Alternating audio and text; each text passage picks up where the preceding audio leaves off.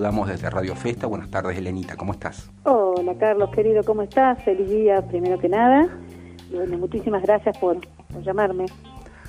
Bueno, Elena, siempre tu voz tan dulce y amena, este, digas lo que digas, siempre es un gusto escucharte. Eh, contame, por favor, acerca de estos reclamos que están haciendo los papás, en qué consiste, cómo, cómo marchan las negociaciones, por favor. Bueno, te cuento un poquito de qué se trató.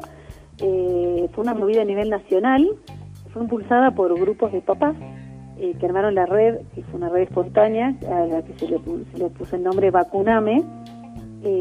surge a raíz de un recurso de amparo que hizo un papá en Buenos Aires eh, pidiendo la vacuna Pfizer, que es con la, única que está aprobada para menores menores de 18, eh, que son para chicos de riesgo, ¿no? Que tienen por su condición o alguna patología o discapacidad que tiene que, los, este, pone dentro de la población de riesgo y que este, necesitan recibir esta vacuna urgente porque, bueno, no pueden no pueden exponerse a salir y a tener una vida semi-normal, digo semi-normal porque nadie está teniendo una vida del todo normal con este marco de pandemia, obviamente, pero pero necesitan salir, salir a sus actividades, a sus terapias y no le están pudiendo hacer este, por este riesgo en su salud que significa el, exponerse a contagios, ¿no?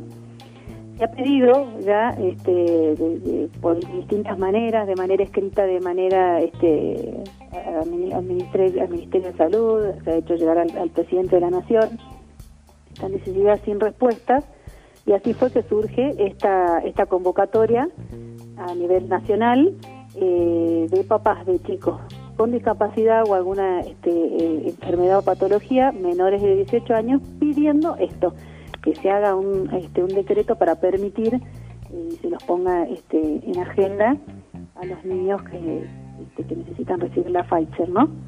Ahora, Elenita, por favor, ilustrame si yo llego a estar equivocado. La semana pasada o, la anterior se aprobó, de alguna manera se destrabó la llegada de vacunas, las americanas, ¿no? que son Janssen, Moderna y Pfizer, y em, de todas esas ya se están recibiendo algunas dosis, creo que de Moderna, si no me equivoco, pero lo que la única aprobada a nivel mundial para niños menores de 18 años de cualquier condición es la Pfizer, ¿no es cierto? Que es la que se está esperando en este momento. O sea, lo que ustedes piden es que se apure la llegada definitiva de la Pfizer. ¿Así es, Elenita? Exactamente. Exactamente, tiene que ser la única que puede ser por el momento, porque es la única aprobada es la Pfizer, así que la idea es que, se destine este, alguna partida para esta población este, sí, como primera medida, como primera medida que venga para la población de riesgo, eso sería. Claro, exacto, para la población de riesgo y que autorice este, con un decreto de urgencia, el presidente de la Nación lo tiene que hacer, a que se vacune y entren en las listas eh, los menores de 18 años, que bueno, ahora, ayer, justamente a raíz de toda esta movida, ¿sí? se aprobó que se vacune algunos menores en algunos lugares, en Salta todavía no, y en, este, en varias provincias todavía no, pero sí eh, la última noticia que recibí es que quizá ya en algunas provincias eh, lo permitan, que se vacunen a menores de edad. Perfecto. Y por otro lado, tengo entendido que estamos ahí a un pasito de que se apruebe la moderna, que es la otra que ya está en stock, en existencia, que inclusive hemos recibido donaciones, si no me equivoco, pero faltaría que se apruebe a nivel mundial para niños. ¿Esto es así? Claro, exactamente, exactamente.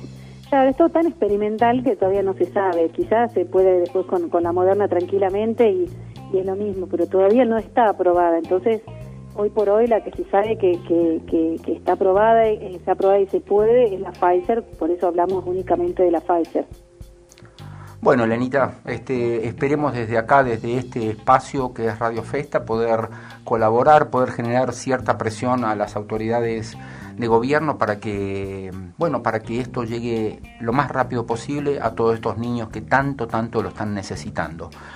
Un beso enorme y gracias por atender nuestra llamada, Elena.